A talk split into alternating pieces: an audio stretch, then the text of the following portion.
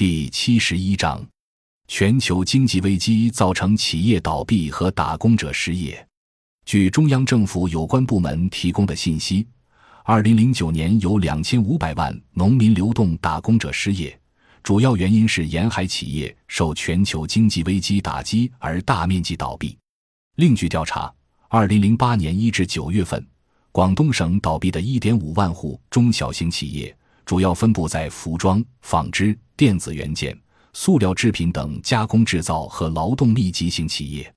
而在受金融危机影响返乡的农民工中，原来在制造业、建筑业等行业就业的比例高达百分之七十一点三。国家人口计生委流动人口服务管理司的调查也显示。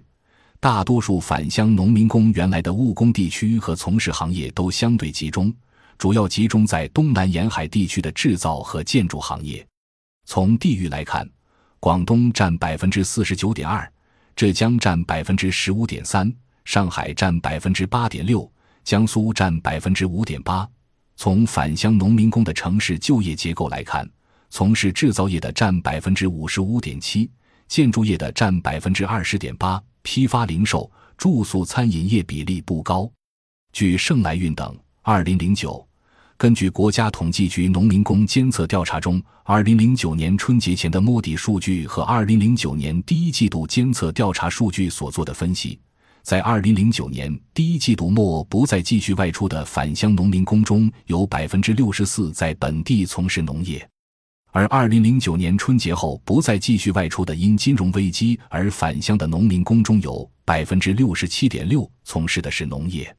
因此我们可以认为，虽然中国应对这次二零零八年的输入型经济危机是以“三农”为载体实现的软着陆，但却是得益于事先大规模对“三农”的投入和连续推出的惠农政策。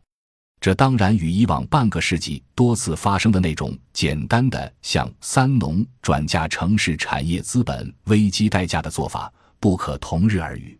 与过去一样，这次危机在“三农”软着陆也有代价，其中最主要的负面影响还在于这些内地和农村的基本建设也需要占用大量土地，其引发的征地冲突以及相关的制度变迁，本质上仍属工业化、城市化的制度成本转嫁。